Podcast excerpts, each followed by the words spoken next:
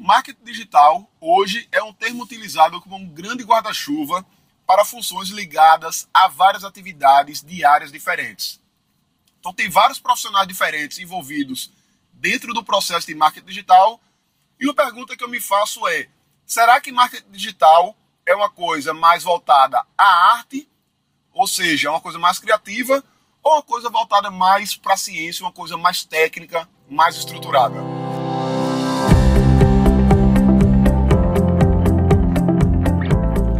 Amigo, aqui é Felipe Pereira e seja muito bem-vindo a mais um episódio do DigCast. Hoje nós vamos fazer uma discussão sobre se marketing digital é uma coisa mais voltada à arte e criatividade ou se é uma coisa mais voltada à ciência, mais voltada à questão técnica. E vamos ver também como é que essa discussão tem impacto dentro da tua atividade como empreendedor, profissional liberal ou profissional de marketing e comunicação. Antes de mais nada, é importante a gente entender que marketing digital não é propaganda na internet. Na verdade, hoje eu imagino que existem dois grupos de pessoas, duas correntes diferentes. Uma delas acredita que marketing digital ela é propaganda na internet, ela é publicidade, ou seja, é uma área ligada principalmente à comunicação. E outro grupo de pessoas acreditam que marketing digital é você vender produtos e cursos online. E para discutir um pouco isso, para a gente entender, na verdade, o conceito de marketing digital, é importante a gente entender as duas palavras que compõem, que é marketing e digital. Então, marketing lá tem um conceito bem clássico, que é uma área da gestão que está preocupado com a troca do, entre os clientes, as empresas e etc. E o marketing ele tem quatro P's, que é justamente você definir o seu produto, que também pode ser um serviço, definir o preço, como você vai comercializar o produto, forma de pagamento, a praça ou ponto de venda, ou seja, onde é que você vai vender o seu produto, e tem um quarto P que é de promoção, que é como é que você vai divulgar o seu produto. O digital está ligado à tecnologia, à informática, à internet, computadores, tablets, smartphones. E quando você junta esse marketing, ou seja, os quatro P's, com os computadores, internet, tablets e etc., nós temos exatamente o marketing digital. Então esse marketing digital, ele tanto é a venda de produtos digitais, infoprodutos como cursos online e e-books, por exemplo, e aí eu estou falando do grande impacto do digital no P de produto e, consequentemente, também do preço, como ele também pode ser a venda online no e-commerce ou ainda a propaganda na internet, que é o P de promoção, é o quarto P. Então, tanto você criar produtos digitais como você criar negócios digitais como startups, como você fazer divulgação na internet para negócios físicos, tudo isso é marketing digital. E dentro desse guarda-chuva gigantesco vão ter vários profissionais ali envolvidos. Então vou ter, por exemplo, profissionais de tecnologia fazendo a parte de, de sistemas, fazendo a parte de integrações, configurações. Vamos ter profissionais da área de design, criando imagens, criando logotipos, criando artes para mídias sociais capas de e-books, criando páginas de vendas onde oferecem produtos, páginas de captura, layouts de sites e blogs. Vamos ter profissionais de comunicação, de jornalismo, de publicidade, de redação, produzindo conteúdo, produzindo textos para blogs, para sites, para páginas de vendas, escrevendo e-mails, escrevendo roteiros de vídeos. Vamos ter também profissionais ligados à parte de mídia, profissionais que vão criar anúncios no Google, no Facebook e em várias outras plataformas, profissionais de SEO, otimização para mecanismos de busca. Enfim, existem várias atividades dentro do digital. E o interessante é que essas atividades elas trabalham muitas vezes de forma integrada, ou seja, você vai ter em equipes muito pequenas, muitas vezes um único profissional que vai fazer várias dessas atividades e por serem de áreas tão distintas, algumas atividades vão ser um pouco mais técnicas e outras atividades vão exigir um pouco mais de criatividade, vão ser atividades um pouco mais artísticas.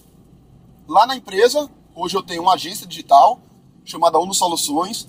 Tenho também o Diga Aí, é um grande portal, um dos maiores portais de marketing digital do país.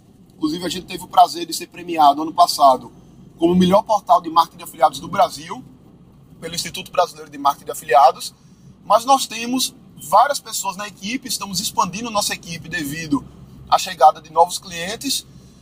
E um desafio que nós temos, por exemplo, na hora de expandir nossa equipe, é treinar as pessoas que ingressam. E o processo de treinamento, quanto mais padronizado, quanto mais previsível e formalizada for a atividade, mais fácil é para um novo profissional que ingressa na equipe desempenhar a atividade dele, é mais rápido para ele aprender, ele vai gerar resultados com a maior efetividade e também ele vai estar menos sujeito a erros. Então nós temos, por exemplo, checklists, que são listas de postos que precisam ser verificados, que ele deve olhar na hora que escreve um artigo para um blog. Então tem um item lá, vários pontos que precisam ser verificados para ver se o artigo do blog ele está seguindo todos aqueles pontos. Tem um checklist para e-mail marketing, para a gente escrever um e-mail e depois verifica se o e-mail está seguindo todos aqueles pontos. E nota que o processo de escrever um artigo para o blog e o processo de escrever um e-mail, ele é um processo que leva bastante criatividade. Ou seja, atividade, vamos dizer assim, artística, entre aspas. Porém, quanto mais eu conseguir processualizar essa atividade, mais facilidade eu vou ter para treinar um novo membro da equipe e eu vou ficar menos suscetível à mudança de qualidade se um profissional sai e outro profissional entra no lugar dele, por exemplo. O problema é que quando eu escrevo e-mail, que é uma atividade que eu já tenho bastante prática, bastante experiência, é às vezes difícil colocar no papel o passo a passo que o meu cérebro segue para fazer aquela tarefa. E aí é o momento em que esse, essa conexão do criativo e do técnico precisa ser bem feita. Se eu conseguir tentar extrair ao máximo qual é o meu processo criativo e colocar isso no papel, eu consigo fazer ele ser reproduzido e desempenhado por outras pessoas da minha equipe. O próprio processo de criatividade é uma coisa bem interessante. Ele pode ser mapeado, ele pode ser ensinado. Inclusive o Murilo Gun, tem até uma entrevista minha comigo lá no, no canal da gente do YouTube, Diga aí TV. Ele tem um treinamento online sobre criatividade, o que mostra que mesmo a criatividade em si, que é uma coisa bem artística, ela pode ser estruturada, ela pode ser analisada e ela pode ser ensinada de forma técnica. E existem processos, existe um passo a passo, existem técnicas que você pode aplicar mesmo para atividades predominantemente artísticas, como por exemplo, criar alguma coisa, como criar uma arte, como criar um texto e assim por diante.